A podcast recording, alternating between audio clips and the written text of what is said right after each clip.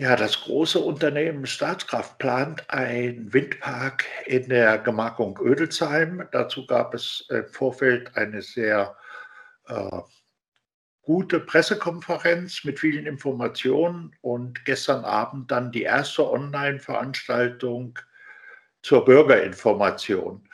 Hier bei uns jetzt im Gespräch die Verantwortlichen für das Projekt sowie für die Kommunikation des Unternehmens. Schönen guten Tag.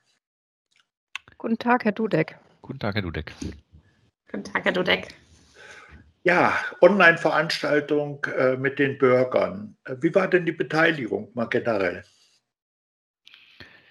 Ja, grundsätzlich ähm, haben wir uns sehr gefreut über ähm, ja, die Teilnahme an der Veranstaltung gestern.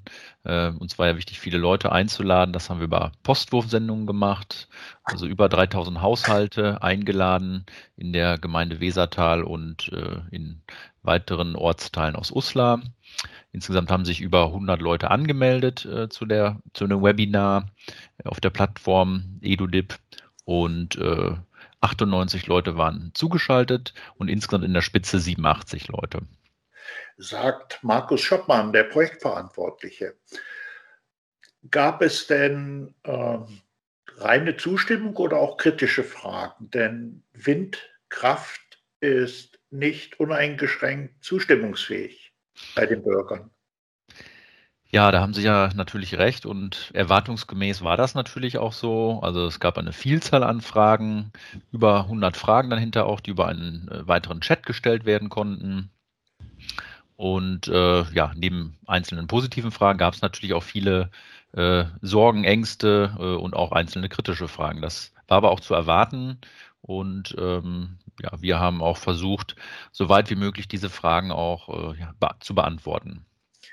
Nun sind ja ganz wichtige Punkte immer äh, die äh, Renaturierung anderer Flächen, Ausgleichsflächen, aber auch für die Kommunen immer, was bleibt unter Strich für die Gemeindekasse übrig.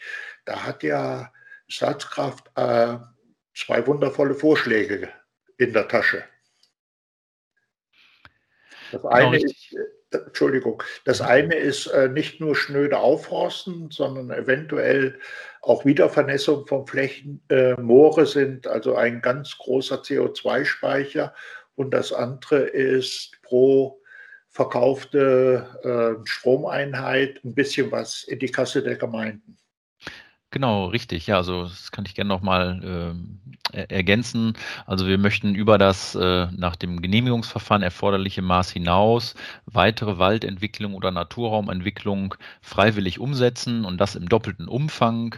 Also wir sagen, den Bedarf, den eine Windkraftanlage hat, das, äh, da wollen wir im doppelten Umfang äh, Naturraumentwicklung machen, also deutlich mehr als was das die Genehmigung vorsieht. Und äh, das können vielfältige Maßnahmen sein. Moorentwicklung, aber auch Wiedervernässung äh, oder auch äh, Aufforstungsmaßnahmen oder Naturraumentwicklung.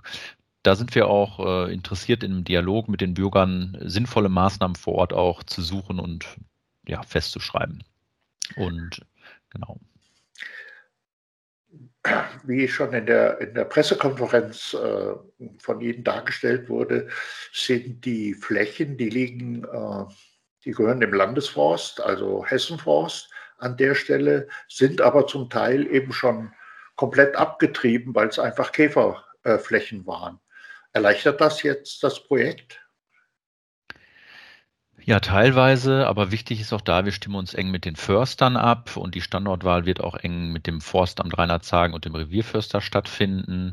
Ähm, die Prämisse ist, äh, den Flächenbedarf oder den Eingriff so gering wie möglich halten und trotzdem zusätzlich äh, ja, in großem Umfang aufzuforsten und ähm, Waldentwicklung zu betreiben. Das ist uns wichtig und da sind wir auch umfangreich gestern darauf eingegangen und äh, möchten das auch in den Folgeveranstaltungen weiter da erläutern und ähm, ja, mit den Bürgern gemeinsam angehen. Folgeveranstaltung, schönes Stichwort. Äh, ein Vertrag mit einem Grundstückseigentümer heißt ja noch lange nicht äh, Baugenehmigung. Das heißt, jetzt sind verschiedene Schritte zu beachten bis hin zum Planfeststellungsverfahren. Wie wird es weitergehen? Ja, auch dazu sind wir gestern äh, drauf eingegangen. Wir haben einen Ausblick äh, für dieses Jahr, aber auch bis äh, hin ins Jahr 2025 gegeben, auch den Projektzeitplan skizziert, den wir auch auf die Homepage stellen werden. Also da sind wir sehr transparent und ja, frühzeitig mit der Information wie wird es weitergehen? Ähm, ja, in diesem Jahr insbesondere die Naturschutzuntersuchung und die Windmessung. Im nächsten Jahr dann weitere technische Untersuchungen.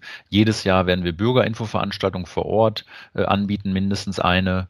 Und äh, ja, ein Genehmigungsverfahren, das ist aus unserer Sicht frühestens Ende nächsten Jahres dann möglich, dass man Antragsunterlagen einreicht.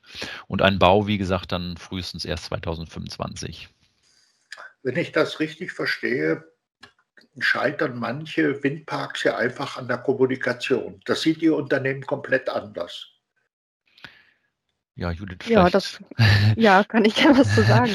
ähm, ja, doch, das sehen wir auf jeden Fall anders. Ähm, wir haben ja gestern Abend auch in der Informationsveranstaltung erfahren, dass ähm, es sehr viele Sorgen und Bedenken gibt und ähm, die nehmen wir auch ernst und hören uns die an und deswegen haben wir auch zu einem sehr frühen Zeitpunkt schon den Kontakt gesucht zu den Bürgern. Leider konnten wir das jetzt in der ersten Veranstaltung nur digital machen, was natürlich nicht äh, in dem gleichen Umfang dann möglich ist wie in einer persönlichen Veranstaltung, wo man sich unterhalten kann und ähm, sich von Angesicht zu Angesicht austauschen kann.